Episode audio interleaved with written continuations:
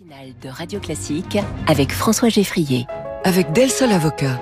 Del Sol Avocat, donnez toutes les chances à votre entreprise. Les voix de l'économie, bonjour Nathalie Janson. Bonjour François. Bienvenue, vous êtes professeur à Neoma Business School et vous êtes euh, grande spécialiste, passionnée des, des cryptos, cryptoactifs, euh, crypto-monnaies.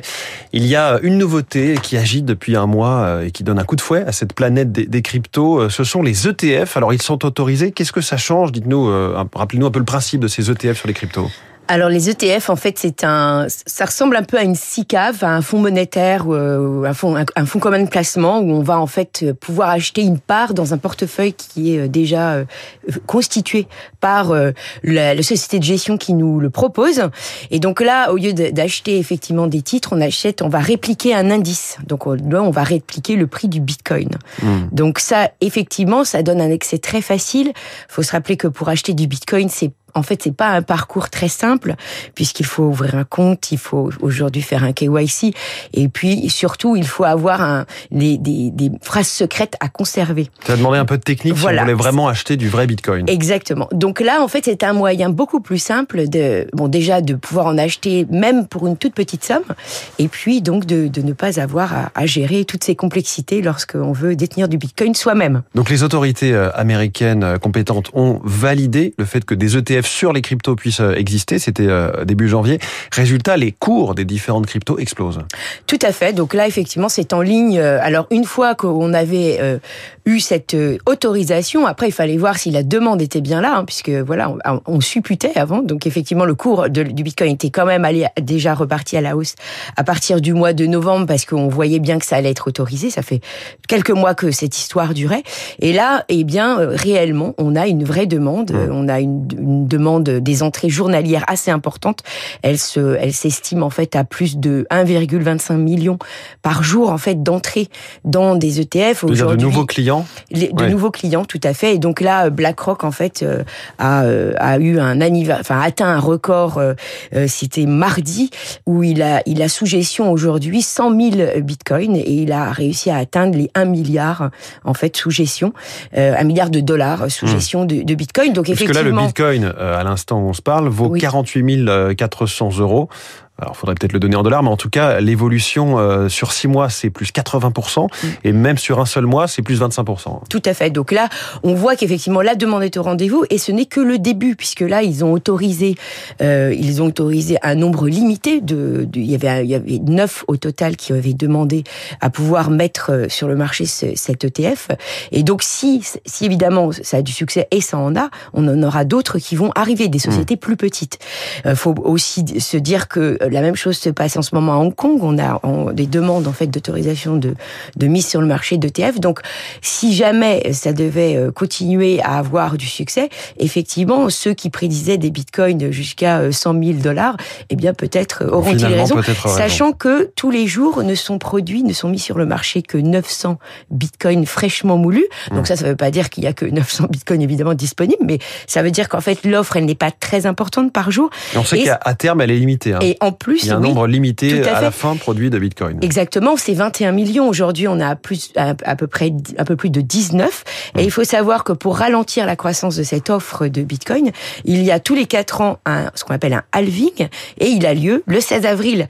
Donc, cette année, c'est l'année Bitcoin, puisque si la demande de Bitcoin continue à être alimentée et qu'on a en plus un ralentissement de l'offre, eh bien forcément, on va avoir un cours qui va d'autant plus mmh. augmenter. Donc bon, reste toujours la question. Euh, effectivement, on a on a ces Bitcoins. Il y a un effet de spéculation, de curiosité qui fait que les cours montent, mais est-ce qu'à la fin on n'arrive pas à un plafond aussi euh, une fois que les acheteurs potentiels sont tous euh, sont tous dessus? Alors là maintenant, étant donné qu'on est sur un marché en fait où on, de, où on investit, on, on gère un portefeuille.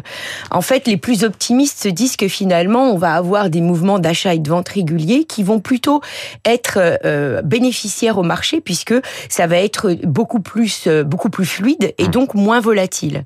Parce que là, on va avoir des vrais acteurs qui vont effectivement gérer des portefeuilles euh, beaucoup plus euh, de, de, façon plus massive que jusqu'à maintenant. Des, des vrais gestionnaires de portefeuille, y compris pour Monsieur, Madame, tout le monde. Exactement. oui, oui, parce qu'effectivement, là, on parle de ça. On hmm. parle Donc de là, Monsieur, il y a forcément besoin de stabilité. Et, et, puis surtout, il va y avoir des mouvements réguliers. Les mouvements réguliers sont à la faveur en fait hmm. de la stabilité en fait de, du marché, puisque des, des, des achats de vente et des ventes régulières en fait entretiennent la liquide, ce qu'on appelle hmm. la liquidité du marché. Donc c'est pour ça qu'on est certains sont assez optimistes quant en fait à une une, une on dirait une normalisation en fait du, du, du marché du Bitcoin de ce point de vue-là. Est-ce que la baisse des taux anticipés, hein, parce que pour l'instant elle n'a pas eu lieu, des, des, banques centrales, la Fed, euh, la Banque centrale européenne, qu'on attend pour euh, les mois à venir, on a dit euh, difficile de, de, de, de terminer une date, joue aussi en faveur de cette élévation du niveau du Bitcoin? Alors Directement, pour le moment, je j'en serais pas si certaine, mais c'est vrai que si les taux repassent à la baisse, eh bien, bien évidemment, les, les actifs qui sont plus risqués, enfin qui mmh. voilà, qui ont une volatilité et donc un rendement plus élevé, vont euh, sont plutôt euh, à la hausse mmh. puisque on va essayer de trouver du rendement. Euh, on sait que ça va arriver, donc là les marchés anticipent. Donc, ça on peut aussi, tout à fait, ça peut être un, mouvement qui explique aussi cette demande assez forte sur le mmh. l'ETF Bitcoin. Alors l'intelligence sont ces nouveaux mode d'achat de, de, Bitcoin, les ETF Bitcoin. Ça bouleverse un peu les, les puristes du Bitcoin et des cryptos. Tout le monde n'est pas fan en fait. Oui, tout à fait. il faut savoir que, que, effectivement le Bitcoin est quand même né comme un contre-mouvement, euh, euh, voilà, contre le système tel qu'il est, donc le, le, système bancaire et financier.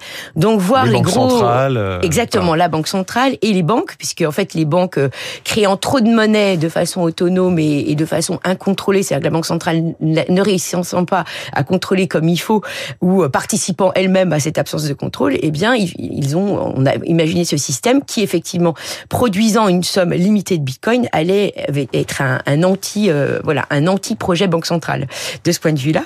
Et euh, voir en fait les grands institutionnels comme BlackRock arriver sur ce Bitcoin, en fait, effectivement, fait craindre que Bitcoin puis euh, que BlackRock, enfin des gros acteurs, puissent en fait prendre la main eh sur Bitcoin dans la mesure où en fait le Bitcoin c'est c'est un système en fait qui, qui va qui évolue au cours du temps. C'est-à-dire que c'est c'est euh, il, peut y avoir ce qu'on appelle des, des, des fourches, des forks, on appelle ça des forks. Mmh. Il y en a déjà une en 2017 lorsqu'il y a des accords en fait sur comment le l'algorithme le, lui-même doit évoluer. En fait, on a euh, des, des, des fourches qui se créent et euh, on se demande si en fait BlackRock ne voudrait pas en fait changer la façon dont Bitcoin fonctionne. Quand vous dites des fourches, ça veut dire des scissions, c'est ça C'est ça, tout à fait. C'est-à-dire que dans le protocole, on va on va décider. Donc là, le plus connu, c'était le Bitcoin Cash en 2017, mhm. qui lui voulait que le Bitcoin soit plus facile à utiliser pour les paiements, et donc il voulait que les blocs de validation soient plus gros pour que ce soit plus facile à passer. Si vous voulez que les transactions, il y ait plus de transactions qui passent dans le système. Et en fait, il y a eu cette, euh, c'est passé en 2017, mais il n'a pas eu de succès. C'est-à-dire qu'en fait, le Bitcoin Cash est beaucoup moins euh, à une valeur moindre que le Bitcoin aujourd'hui. Donc il y a les suiveurs, il n'y a pas eu beaucoup de suiveurs.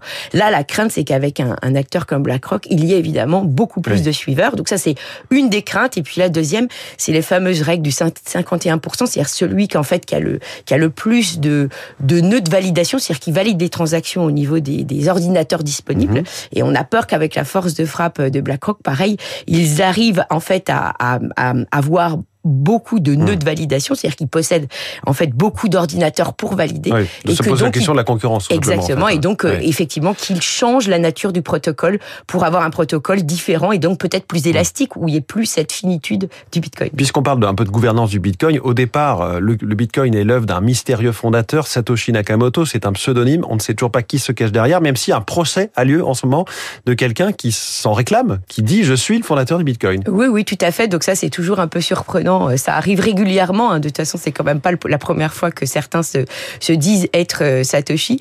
Euh, bon, de toute façon, le, procès, pour le moment, il, voilà, il fait état de, enfin, il n'y a pas grand, il y a pas de grandes avancées sur. Il a du mal à prouver ce qu'il avance. Hein. Exactement, il a beaucoup de mal à, prouver fournir ce les, à fournir les documents, les preuves. puisque bon, comme comme c'est, il y a des incohérences sur les dates notamment. Exactement, et comme de toute façon, c'est un white paper qui, est sorti à un moment donné, effectivement, et c'est difficile d'aller montrer hmm. que c'est soi-même qui, enfin, en tout cas, c'est c'est lui, cette, cette personne en particulier qui l'a créé. Et euh, je pense qu'il y en aura d'autres comme ça. On va pas être à l'abri de nouveaux, euh, de, de, nouvelles histoires sur qui a été à l'origine. On saura peut-être un jour la vérité. Oui, bon, on a, en fait, souvent, enfin ceux qui sont vraiment les insiders et ceux qui étaient au tout début du Bitcoin disent quand même que c'est plutôt un groupe que plutôt une personne. Nathalie Janson, c'est passionnant. Merci beaucoup, professeur à Neoma Business School, notre voix de l'économie ce matin. Très bonne journée, Nathalie. Merci François. Il est 7h23. Comment Édouard Philippe laboure le terrain et engrange les soutiens politiques en vue de 2027 Les coulisses de la politique.